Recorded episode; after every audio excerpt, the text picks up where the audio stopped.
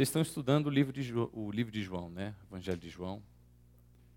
E até onde eu sei, vocês já tiveram a oportunidade de, de considerar seis capítulos desse importante livro. Imagino também que no primeiro encontro que vocês tiveram, né? Davi foi quem, quem abriu a série. Ele deve ter contextualizado um pouquinho sobre o pano de fundo de João ao escrever o livro. João estava preso numa ilha depois de uma dura perseguição imposta pelo Império Romano. Conta a história que tentaram matar João, mas milagrosamente ele sobreviveu. Conta a história que João foi jogado num, num barril de azeite quente e ele não morreu. E sem ter o que fazer com ele, porque ele era um dos líderes né, dos cristãos, o imperador pensou, depois de tê-lo jogado num barril de azeite quente, ele não morreu. Se essa história vier à tona, é aí que os cristãos vão se sentir mais impulsionados a continuar a fazer o que eles fazem de melhor, que é pregar o Evangelho, que é dar testemunho de Cristo. Então ele teve a, a ideia de desterrar João, né? tirá-lo do lugar onde ele estava e ele foi então exilado numa ilha, a ilha de Patmos. A ilha de Patmos não era uma ilha paradisíaca. Ali eu acredito que não haviam muitas, muitos coqueiros, muitas palmeiras, muitos peixes.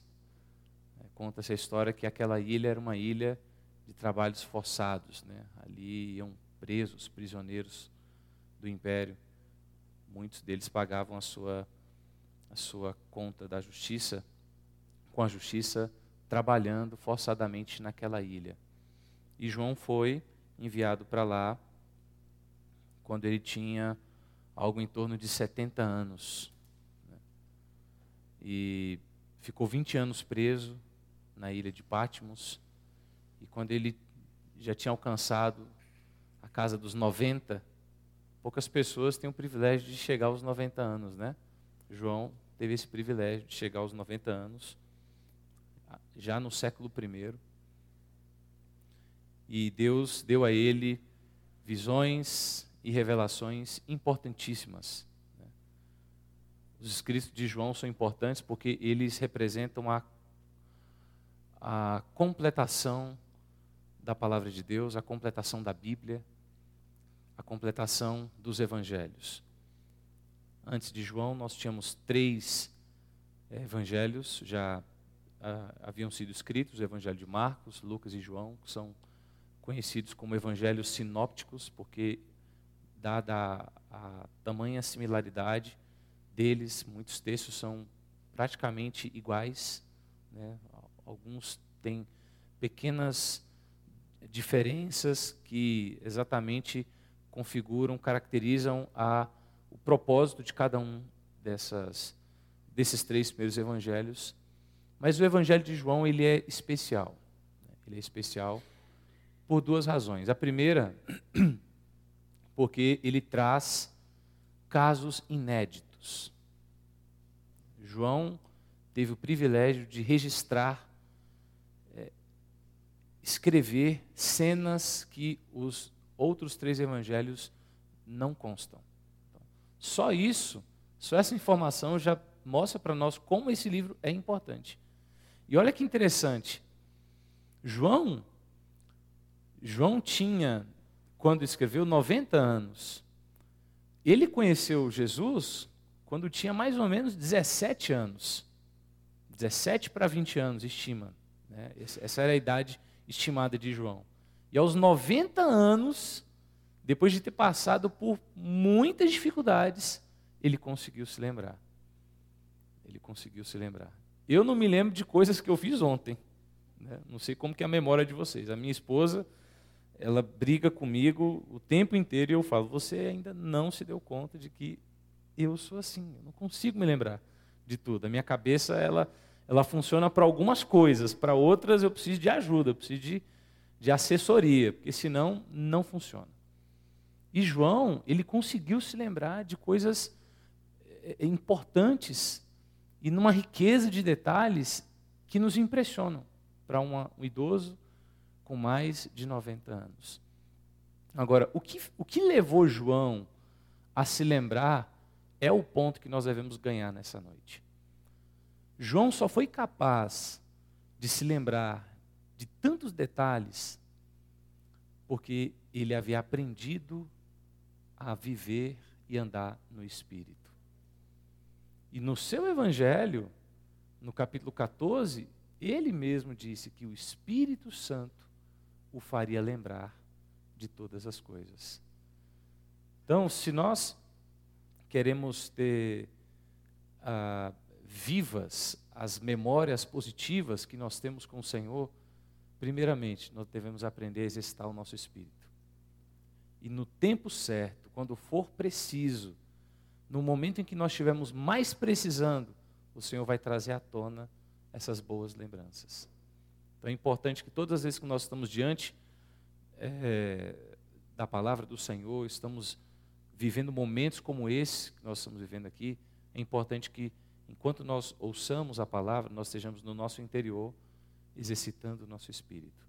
Porque as palavras do Senhor são espírito e são vida. Vocês devem ter visto isso na semana passada, né? que é o capítulo 6, fala sobre isso.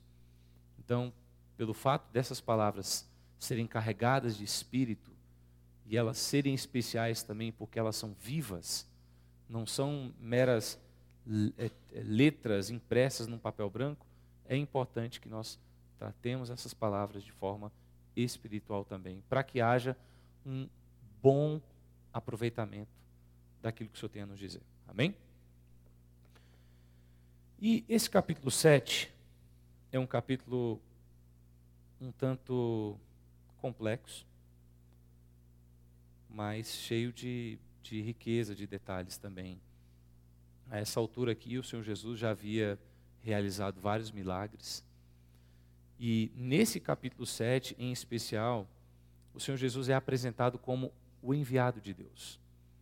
Porém, essa expressão enviado, né, Jesus como sendo o enviado de Deus, ela aparece só na epístola de João, no, perdão, no Evangelho de João, 24 vezes. 24 vezes a, a essa menção de que Jesus havia sido enviado. Você tem várias menções de envio, né? Jesus enviando os discípulos, Jesus prometendo enviar o Espírito Santo como consolador, mas Jesus, como sendo o enviado de Deus, é a que mais se repete. É a que mais se repete. Então, o Evangelho de João, ele, ele, ele procura deixar isso claro para nós também. Que quando Jesus veio à Terra, ele veio numa missão. Ele veio numa missão. E a missão dele era bem clara. A missão dele era salvar a mim e a você. Tudo que ele fez, tudo que ele realizou, tinha esse objetivo: nos salvar nos redimir. Tal, embora nós nem tivéssemos nascido ainda, ele já nos conhecia. Ele já sabia a nosso respeito. E por amor, ele viveu, enfrentou todas as dificuldades de um, de um viver humano, foi até a cruz, morreu em nosso favor e cumpriu a missão dele. Então nós, nós somos o alvo da missão de Deus. Deus enviou o seu Filho para nos salvar. Essa parece ser uma, uma frase simples, uma frase de pouca significância para aqueles que já foram salvos. Mas essa é a maior verdade da Bíblia. A maior verdade da Bíblia chama-se Evangelho. Que lamentavelmente tem sido reduzido a um, algo que, que que, que pode ser feito em cinco minutos. Você fala para um incrédulo, olha, você é um pecador, você precisa de Deus e tal. Não, o Evangelho é muito mais do que isso. O Evangelho é a maior verdade da Bíblia. E exatamente por ser a maior verdade da Bíblia, que Satanás tem trabalhado no meio cristão para diminuir o valor dessa verdade. Nós devemos viver todos os dias da nossa vida nos lembrando da obra de salvação que Jesus realizou por nós. Esse é o sentido da nossa vida. Nós não podemos nos esquecer um dia sequer do que Jesus fez por cada um de nós.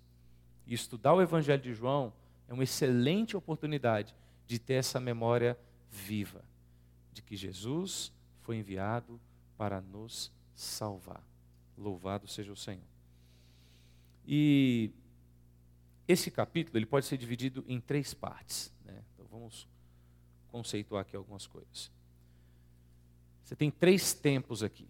O primeiro é o tempo antes da festa, que era, vou falar que festa é essa, antes da festa. Segundo período, durante a festa. Terceiro período, o último dia da festa. Então, é um capítulo que pode ser dividido, pode ser dividido em três tempos. E em cada um desses tempos aqui, nós temos importantes lições, importantes é, conceitos, importantes advertências, reflexões que nós temos que aprender, tá bom? Então, assim, o versículo 1 e 2 diz assim: ó, Passadas essas coisas, Jesus andava pela Galiléia porque não desejava percorrer a Judéia, visto que os judeus procuravam matá-lo. Ora, a festa dos judeus, chamada dos tabernáculos, estavam próxima. Então, vamos nos deter um pouquinho aqui. O primeiro ponto que a gente consegue pensar aqui é Cristo versus a religião. Religião não tem nada a ver com Cristo. Ser religioso não tem nada a ver se parecer com Cristo. Ser, a religião, muito pelo contrário, quando você olha o judaísmo, sob o ponto de vista do Evangelho de João, ele é apresentado como algo que se opôs de forma feroz à, à missão que Cristo veio realizar. Em Mateus, Marcos e Lucas, nós temos menção dos judeus, mas não com a ferocidade que João relata para nós. Eles indicando que a religião ela fazia oposição mesmo a, a, ao enviado de Deus. Então, não, não sejamos religiosos. Tudo aquilo que se parece com religião, nós temos que lançar fora, porque a religião ela faz oposição a Deus, faz oposição a Cristo, faz oposição ao, ao verdadeiro significado de ser cristão. Ser cristão não é ser religioso. Ser cristão não é bater ponto em igreja. Ser cristão não é ler a Bíblia é, religiosamente ah, eu vou ler um capítulo por dia. Por quê? Porque tem que ler um capítulo por dia. Ser cristão não é deixar sua Bíblia aberta no Salmo 23 para que espante os maus. Maus o quê? Me ajudei.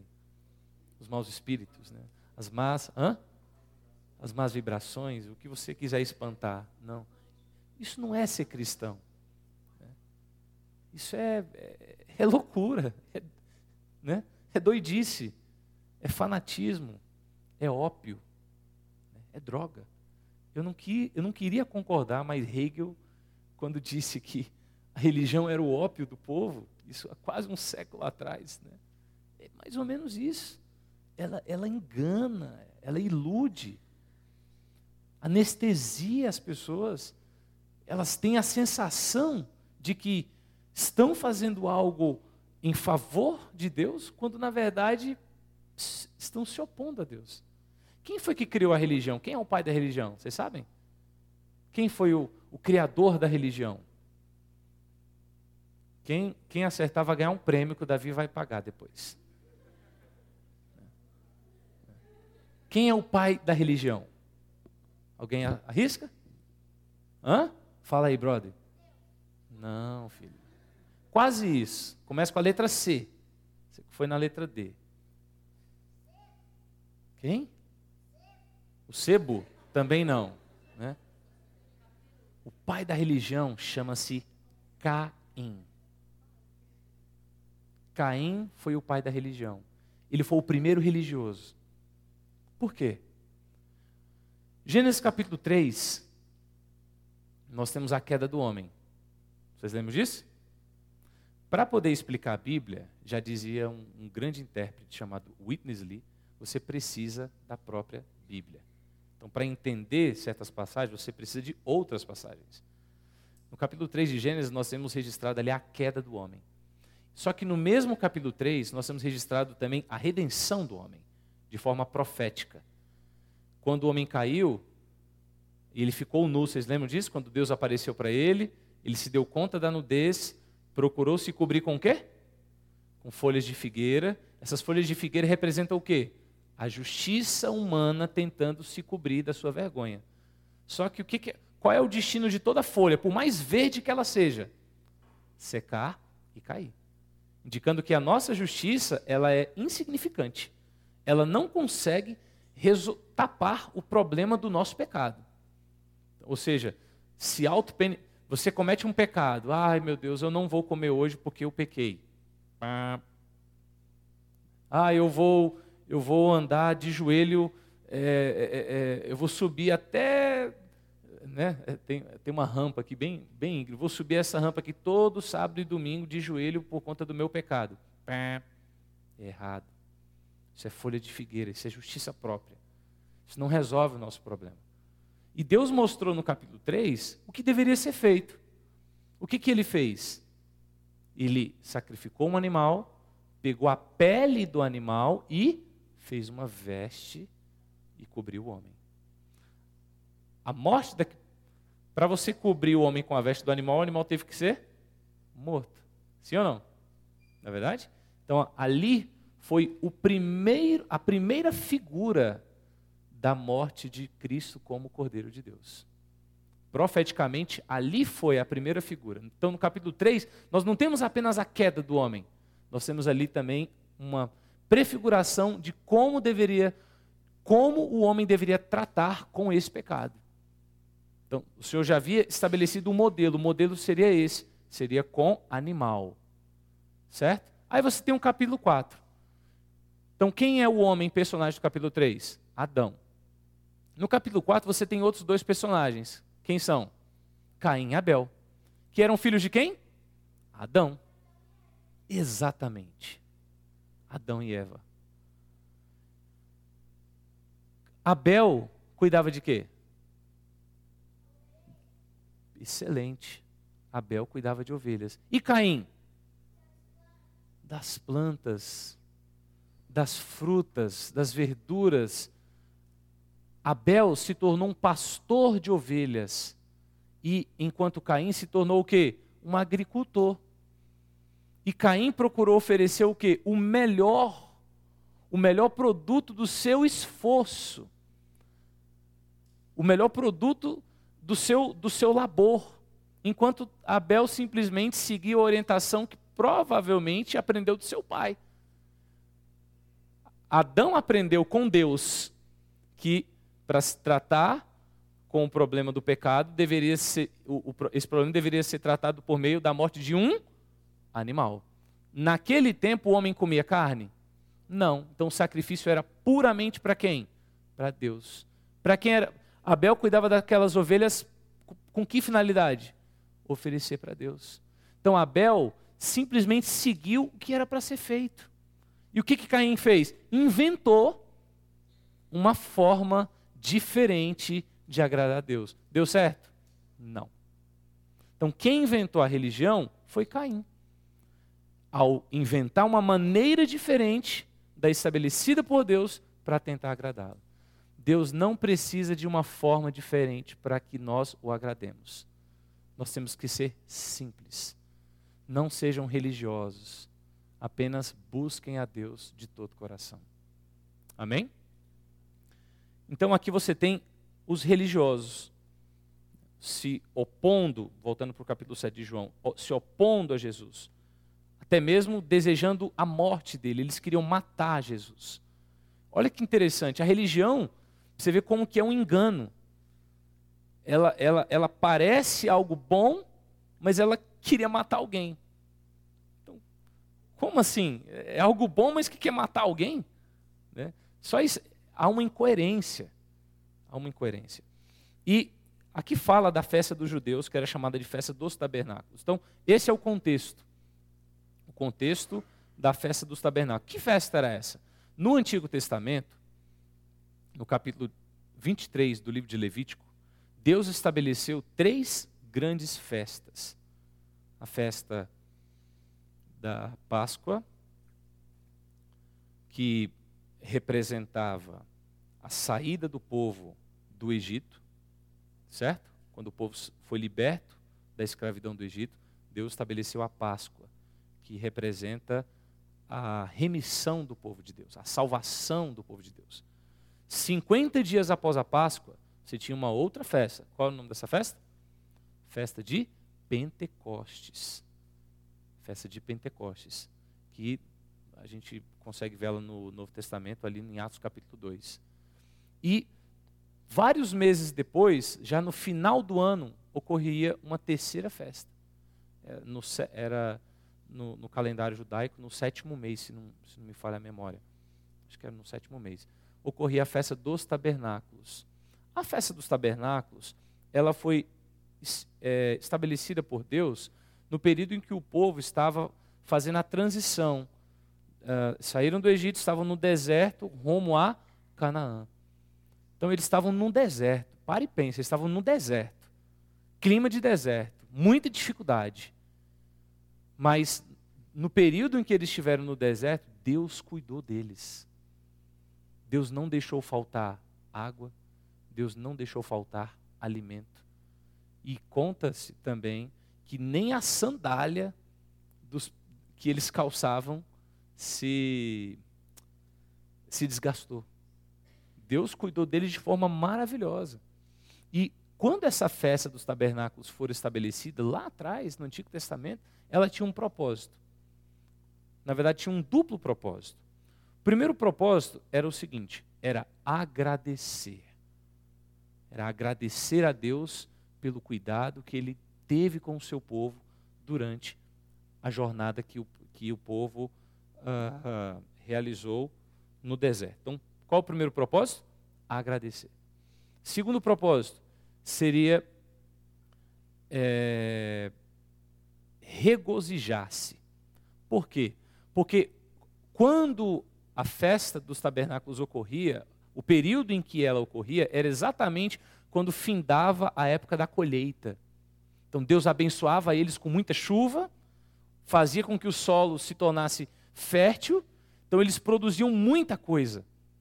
Então, aí quando chegava no final do ano, todo mundo estava com seus celeiros cheios, muita riqueza. Uma riqueza resultante de quê? Da bênção de Deus sobre a vida deles. Então eles colhiam do fruto da terra e três vezes por ano, uma, uma vez por ano, era a festa dos tabernáculos, o, todo o povo se dirigia para Jerusalém e ali eles montavam várias tendas. O nome dessa festa no judeu, ou no, no linguajar judeu, era Sukkot, né? que é o mesmo que festa das barracas, ou festa das tendas. Então era praticamente, perdoa aqui, vou abrir um parênteses aqui, era como se fosse uma, uma, um arraial, pronto, eu não queria falar isso, mas é isso aí. Era tipo um arraial dos judeus. Né? Tinha várias tendas, cada uma com. Né? Aqui tem milho, aí com o milho que eles produziam, um fazia o bolo, fazia né, um curau, uma pamonha, o outro plantou batata, tinha não sei o que, o outro cuscuz, né? Eu acho que também já tinha cuscuz naquela época. Então, criança demais. Então tinha de tudo, tinha de tudo, tinha de tudo. Então era, era uma riqueza. E essa festa, ela durava, sabe quantos dias? Oito dias. Comida, comida, comida e comida. O povo passava é, oito dias comendo, comendo, comendo, comendo, se regozijando. Né? De um lado, agradecendo a Deus né, por conta da colheita que ele havia dado para eles, de outro lado, se alegrando. Então, a festa dos tabernáculos, ela tem um, um, um significado, ela representa o sucesso da vida humana. Você trabalhou, laborou, construiu e agora você está colhendo. Entenderam? Sim ou não? Isso aí. Está colhendo. Aí o que, que acontece? Então vocês entenderam o contexto aqui de, da festa dos tabernáculos, correto? Podemos prosseguir? Então, vamos lá. Se alguém tiver alguma dúvida, alguma pergunta, pode me perguntar. Se eu não souber, o Davi responde, tá? Ou o Bruno está ali também. Oi? é, aí nos versículos seguintes, nós temos algo muito interessante. Nos versículos 3 e 4. Eu vou parafrasear, eu não vou ler todo o texto. Afinal, o capítulo possui 53 versículos. Não, não, quero, não vou destacar todos eles, quero apenas alguns trechos que eu considero ser importantes. Nos versículos 3 e 4, nós temos algo muito interessante, que é o fato dos irmãos de Jesus, os familiares dele, né, seus familiares consanguíneos mesmo, eles começaram a, a perturbar ele. Falou, Jesus, deixa eu falar um negócio para você. Você tem que ir para a Judéia. Você tem que ir para a Judéia. A Judéia tá, era no sul. Só que Jesus estava decidido a ir para onde? No versículo 1 fala, ele queria ir para Galiléia, que era ao norte. Então Jesus falou: "Eu vou para o norte". Só que os irmãos dele falaram: "Não, bobo.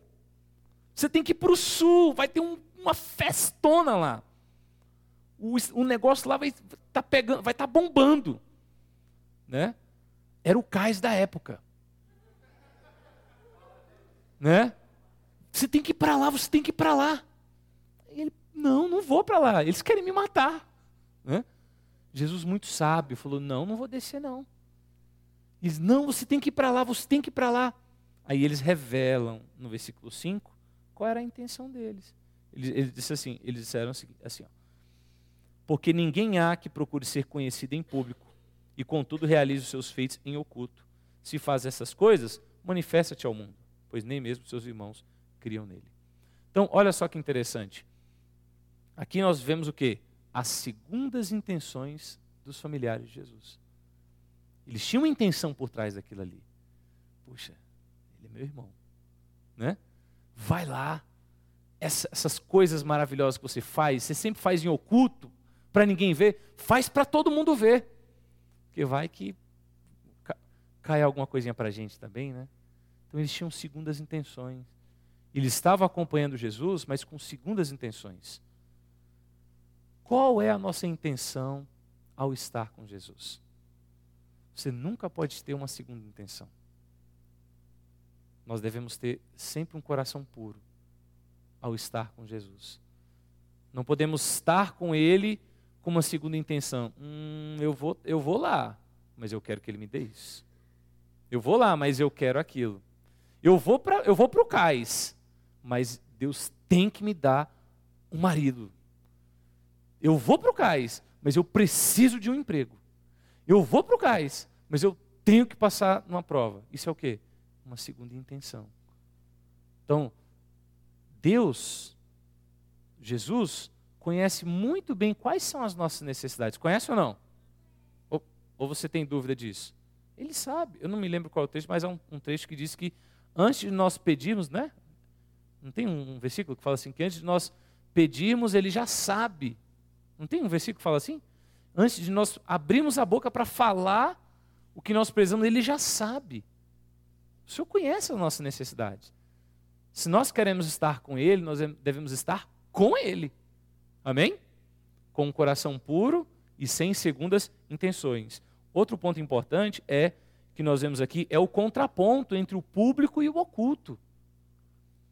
O homem, de, de modo geral, ele, ele é muito preocupado em fazer bem feito aquilo que todo mundo vê.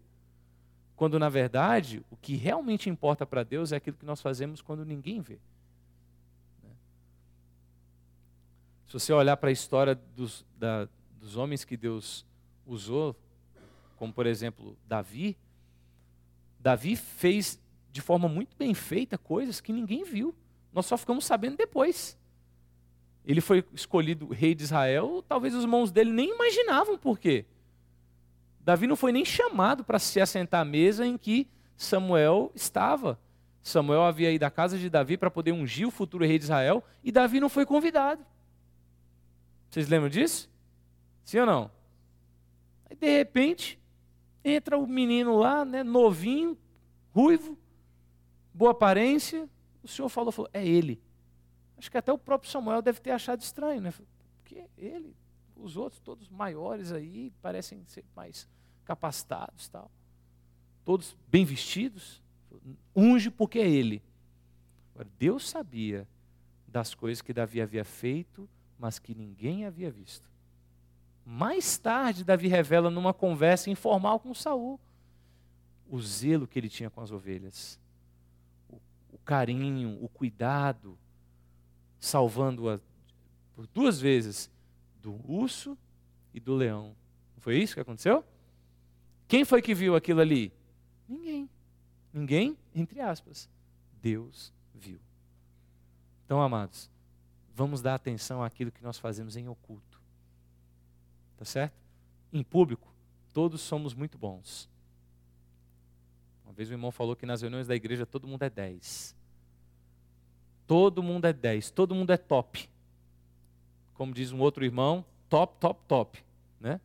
Três vezes top. Agora, você quer ver o valor de uma pessoa, o quanto ela vale para Deus, o quanto Deus aprecia essa pessoa, Deus leva em consideração o que ela faz quando ninguém vê. Eu não estou dizendo aqui que o que nós fazemos em público não tenha relevância, mas é igual prova. Quando você vai fazer uma prova, por exemplo, uma prova, uh, vamos pegar o vestibular, né? Você vai fazer uma prova, você, você vai pleitear ali uma vaga uh, na Universidade Federal na uma, uma, na área de ciências exatas, né? uma, uma engenharia aí, é, elétrica, por exemplo, engenharia elétrica. Então vamos lá. O que, que vai ter um, qual, qual, quais são as questões que terão um peso maior? Questões de cálculo ou é, língua portuguesa? Cálculo. Agora, isso não significa que você vai ignorar a língua portuguesa ou a redação. Tem que fazer. Mas o que, vai ter um peso maior? as, as questões relacionadas com cálculo. Então, o que nós fazemos em oculto tem peso 2 para Deus. O que nós fazemos em público tem peso 1. Um. Então, nós devemos, só que na maioria das vezes nós damos mais atenção àquilo que fazemos em público. Se você olhar o capítulo 5 do livro de Amós, você se assusta. Eu não quero abrir muita janela aqui. Mas o capítulo 5 do livro de Amós, capítulo 5, capítulo 6, mostra exatamente isso. No capítulo 5, Deus fala assim: é, aborreço. Cadê? Capítulo 5, versículo 21. Aborreço, desprezo as vossas festas e com as vossas assembleias solenes não tenho nenhum prazer. Festas, assembleias, né? O que, que é isso? É o público. É todo mundo se reunindo para se alegrar, para cantar, para desfrutar. Deus falou assim: ó, eu me aborreço. Toda vez que eu olho, eu me aborreço. Aí, aí você não entende o porquê. Só quando você vai para o capítulo 6, aí ele revela o porquê. Aí você vai ver o peso 2 de Deus. Olha como é que começa o versículo 1. Ai dos que andam à vontade em Sião. Aí o Senhor vai, vai falar o que ele mais importa. Não é o público, é o que ninguém vê. Ai dos que andam à vontade em Sião, dos que vivem sem receio. No versículo 3: Vós que imaginais estar longe o dia mau e fazeis chegar o trono da violência, que dormis em camas de marfim e vos espreguiçais sobre o vosso leito. O Senhor estava olhando até a forma como eles acordavam. Falou: são preguiçosos. Vocês estão compreendendo o que eu estou falando? Para Deus, o privado, o oculto, tem peso maior do que o público. Esse é o ponto. Só que os irmãos de Jesus não entendiam isso. E queriam que aquilo que ele fazia, uh, aquilo que ele fazia é, é, em oculto, fosse feito em público. E aquilo foi um teste para Jesus e ele passou. Né? Ele foi, foi testado ali. Uh, voltando para João, ele foi, foi testado com respeito à glória, né? A, a ter uma glória humana. Todos nós somos testados constantemente em relação a isso. Mas a glória que Deus tem preparado para nós é muito maior do que qualquer glória que os homens possam querer dar para nós. Amém?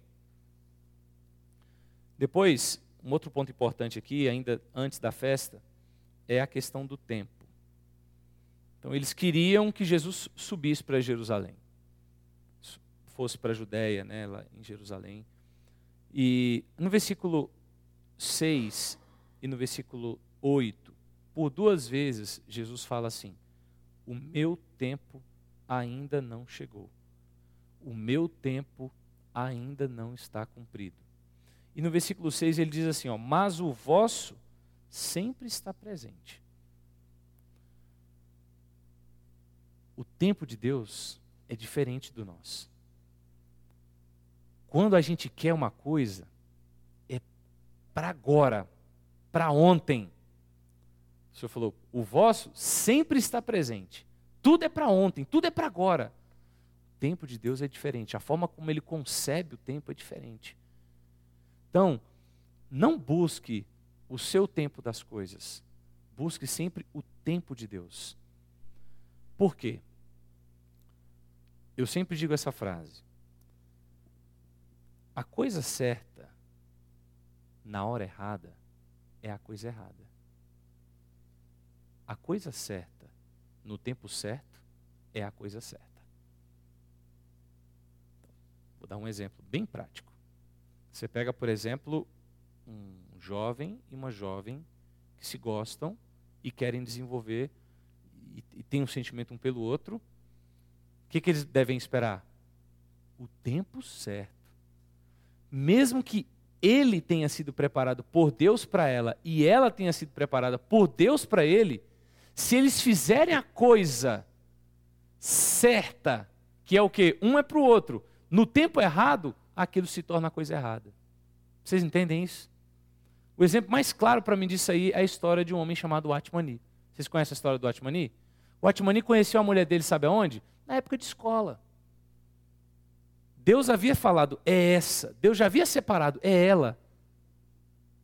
De repente ele leu, lendo o Salmo, não, me lembro se é o 73, aquele salmo que fala de que não há ninguém, eh, Senhor, eu amo a Ti. Tem até um hino que é inspirado nesse salmo, né? De que não há ninguém na terra que se compare a, a Deus.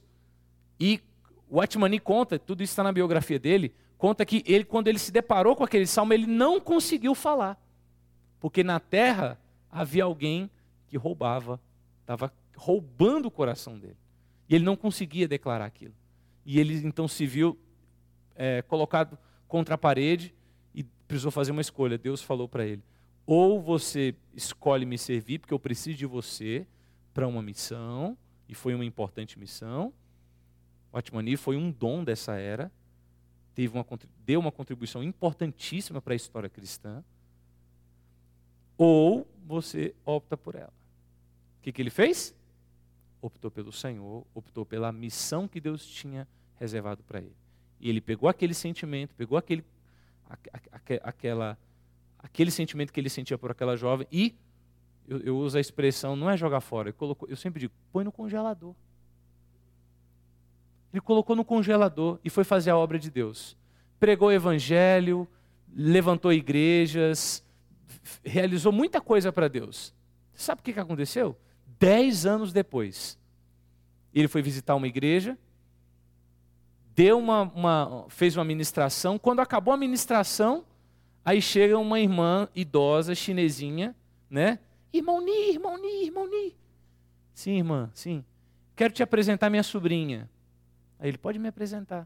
Aí quando veio a, a sobrinha, quem era? A moça que ele havia gostado dez anos atrás. Havia se convertido, detalhe, ela era incrédula lá atrás. Havia se convertido, já era uma irmã em Cristo, e ele então a conheceu, e aí vocês sabem como que funcionam as coisas depois, né? Desenvolveram um relacionamento, se casaram e, e viveram felizes até o dia em que ela morreu e ele um ano depois morreu, né? Vocês entenderam essa questão do tempo? O Senhor falou do tempo dele, o meu tempo, a minha hora.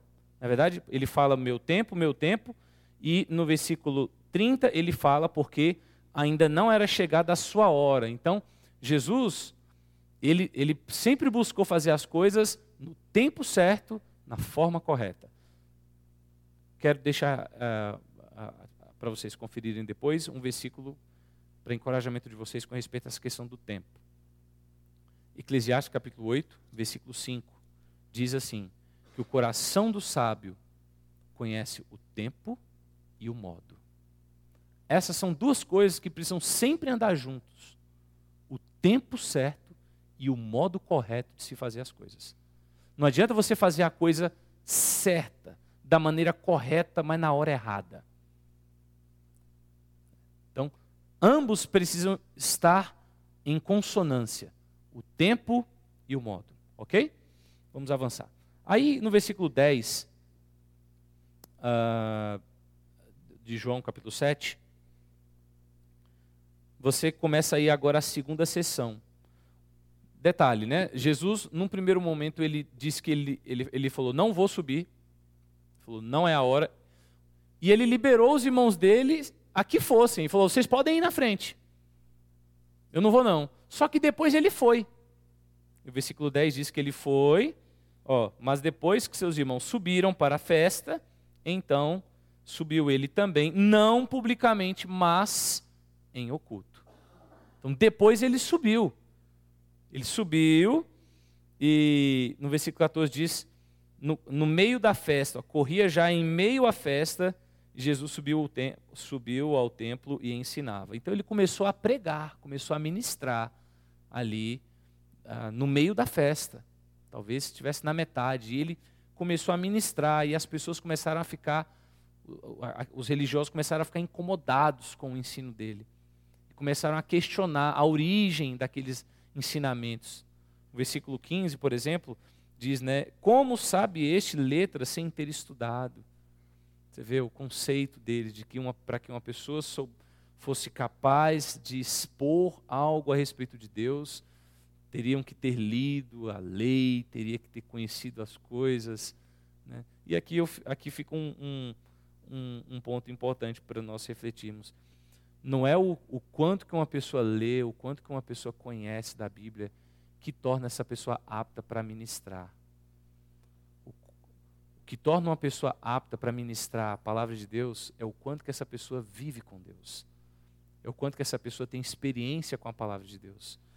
Aqui há um outro, há um outro trecho é, onde, onde Jesus fala que eles, eles tinham a lei, mas eles mesmos não a observavam.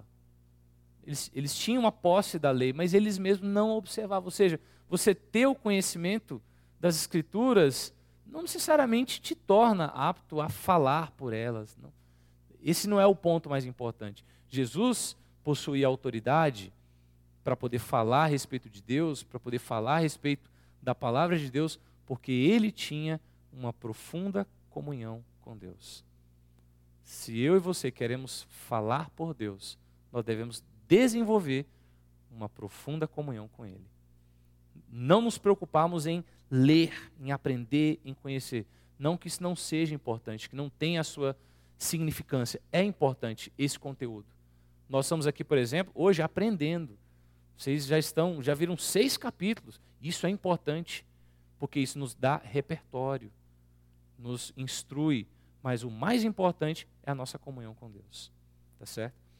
E o Senhor falou, uh, parece que quanto mais ele falava, mais incitava a ira, o ódio daqueles judeus. No versículo 25, diz que alguns Jerusalém uh, diziam, né, alguns Jerusalém, não é este aquele a quem procura, procuram matar? Então já era até conhecido. O povo mesmo já havia se dado conta. Não era nem mais inicialmente era uma trama só ali da do, do, do, da, da, liderança do povo judeu, dos fariseus, dos sacerdotes. Eles, né, tramavam entre si, ó, oh, vamos matar ele. Agora não, o povo mesmo já estava sabendo. Por isso que Jesus estava em oculto. Isso mostra também discernimento, sabedoria, né? esperteza. Ele não era bobo. Ele não, vai, ele, não, ele não vai comprometer a missão dele. Afinal de contas, ele era o quê? Um enviado de Deus. Ele tinha uma missão para cumprir. Ele precisava ser diligente, cuidadoso, cauteloso. Não poderia comprometer aquela importante e nobre missão.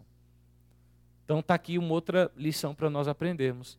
Nós devemos ser cautelosos nas nossas ações. Devemos ser cuidadosos.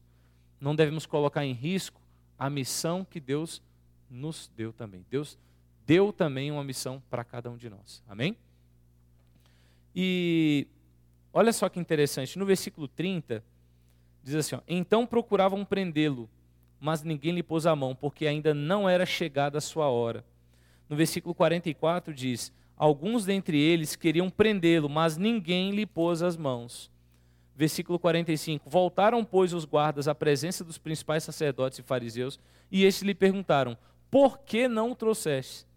Responderam eles: Jamais alguém falou como este homem. Eu quero mostrar que é o seguinte: embora eles tivessem um forte desejo de matar Jesus, de, de atentar contra, contra a vida dele, Deus sempre o guardou. Deus não tem apenas o poder de converter corações, ele também ata mãos. Deus ata mãos. Você não imagina a quantidade de mãos que Deus já atou para preservar a nossa vida. Você crê nisso? Ou você acha que você está bem hoje, está tranquilo apenas uh, como fruto do seu esforço, da sua esperteza? Ah, eu sou muito bom, por isso que nunca aconteceu nada comigo. Não. Quantas pessoas já, já, já, já, já quiseram nos fazer mal? Só Deus sabe. Só Deus sabe a quantidade de mãos que Ele atou. Só Deus sabe a quantidade de, de situações que Ele nos poupou, que Ele nos guardou. Então hoje só nos cabe apenas agradecer a Deus pelo cuidado amoroso dele conosco. Se nós estamos aqui, é porque Deus tem atado as mãos dos nossos inimigos para que nós possamos seguir firmes na missão que ele nos, nos deu. Jesus só pôde seguir firme na missão dele porque Deus atou as mãos dos inimigos. Veja, eles foram prender, não conseguiam. E Jesus não era um lutador de Muay Thai, de MMA, vem cá, vem cá, vem cá, não. Ele era tranquilo, mas simplesmente não conseguiam. Não conseguiam. Isso é algo muito interessante. Amém? Uh, vamos. Só mais dois pontos. E eu termino. Primeiro, está aqui no versículo 33 e 34. O Senhor falou assim: Disse-lhe Jesus, ainda por um pouco de tempo, de novo, o Senhor falando sobre o tempo, estou convosco e depois irei para junto daquele que me enviou. A vez de procurar-me e não me achareis também aonde eu estou, vós não podeis ir. Eu queria, frisar com vocês aqui o versículo 33, onde diz assim: Ainda por um pouco de tempo estou convosco. O Senhor falou de um pouco de tempo. Pouco de tempo. O Senhor sabia que a quantidade de tempo que ele, que ele tinha para estar com aquelas pessoas era pouco. Ele estava a cada dia mais próximo da sua morte. Então, Jesus sabia o valor do tempo. Nós não sabemos o valor do tempo porque nós não sabemos o dia da nossa morte. Nós não sabemos o valor do tempo porque nós temos uma concepção inconsciente de que nós vamos viver para sempre. E de que tudo pode ser feito amanhã, amanhã, amanhã, amanhã, amanhã, amanhã. Jesus falou aqui do pouco tempo. Ele falou: Eu tenho pouco tempo com vocês. Quero fazer uma pergunta para você essa noite. Quanto tempo você acha que você ainda tem para ter com Jesus? Você acha que você tem muito tempo com Ele? Para passar com Ele? Ou você acha que você tem pouco tempo para passar com Ele? Há um tempo atrás, eu assisti um vídeo muito interessante, eu me lembrei dele hoje. Aqui. O vídeo, o vídeo fala sobre nós precisamos nos encontrar mais. Não sei quantos aqui já, já viram esse vídeo. Ele, ele, um grupo de pesquisadores, né? Eles chamaram algumas pessoas e, vem cá, fala aí uma pessoa que você gosta muito. Ah, eu gosto muito, é, uma pessoa que é importante para você, que é especial para você. Ah, minha mãe. É, você vê sua mãe com que frequência? Aí falou, oh, eu vejo minha mãe duas vezes ao mês. Eu vejo minha mãe uma, uma vez ao mês, ligo para ela, né, tal. Ele, ele fala, aí o outro, ah, você é meu amigo, meu amigo, esse camarada aqui me ajudou tanto, tal, tal. De quanto quanto tempo vocês falam? Ah, de vez em quando, acho que uma vez por mês e tal. E é uma pessoa importante. Baseado na quantidade. Aí o que, que eles fizeram? Olha que interessante baseado na quantidade de vezes que aquelas pessoas se viam, eles fizeram a projeção futura, estimando uma quantidade de é, uma idade, por exemplo, vão viver 80 anos, por exemplo, né? Então, baseado na quantidade de vezes que vocês se veem hoje, então eles, eles conseguiam calcular quanto tempo eles tinham para conviver um com o outro. E quando vem a resposta, caem as lágrimas. Porque alguns começaram a, a, a se dar conta de que tinham pouquíssimo tempo para conviver com aquelas pessoas que eram importantes. E no final do vídeo é apresentado um, um, um site onde você, você consegue é, preencher. Por exemplo, você pega uma pessoa que é, é muito importante para você, você preenche os dados, quantas vezes você fala com ela, sua idade, tal, tal, tal, e ele vai estimar quanto tempo você tem com aquela pessoa. Eu acho isso muito interessante. Por exemplo, a minha esposa fez, isso mexeu demais com ela, porque ela descobriu, minha esposa tem 36 anos, ela vê a mãe dela duas vezes por semana. E pelas contas, acho que é isso aí, pelas contas, nos próximos 30 anos ela veria tipo a, eu não me lembro, eu não, não sei quantas vezes ela vê. Eu estava no telefone aqui quando me chamaram. Né? Eu, eu falei, amor, como é quantas vezes? Porque ela me falou, se não me engano, ela teria 46 encontros com a mãe dela. 46 encontros né, pessoal, com a mãe dela. Baseado na quantidade de vezes que ela se encontra hoje com a mãe. Ela tinha só 46. Imagine se você descobrisse hoje que você tem apenas 46 encontros com sua mãe. 46 encontros com uma pessoa importante. Isso mexe ou não mexe com você? Mexe. Obviamente, esses números são. são é, como? São projetivos, não são concretos e definidores. Mas, de certa forma, eles, eles, eles, eles traçam um, um, uma linha que tem que mexer com a gente.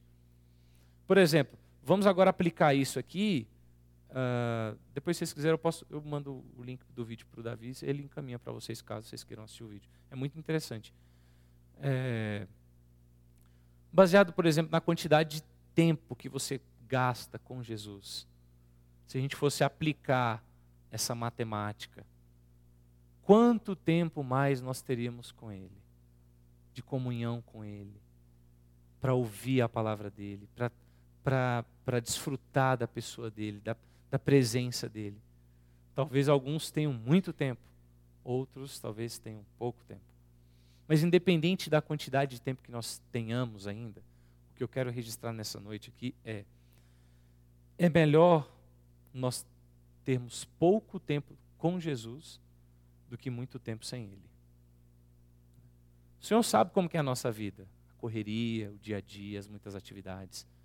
Mas, queridos, quando vocês tiverem a oportunidade de estar na presença dEle, estejam com Ele.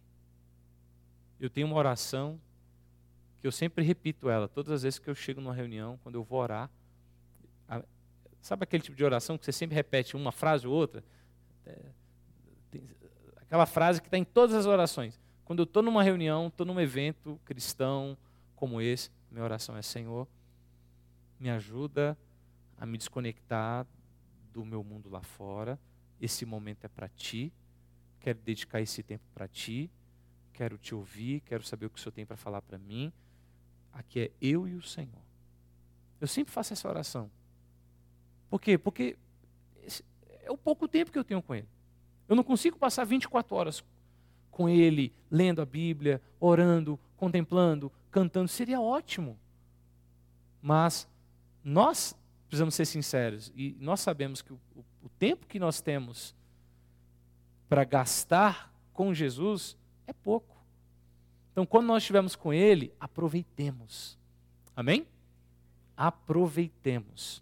E por fim, aqui no versículo 37, o Senhor Jesus, ele levanta no último dia da festa.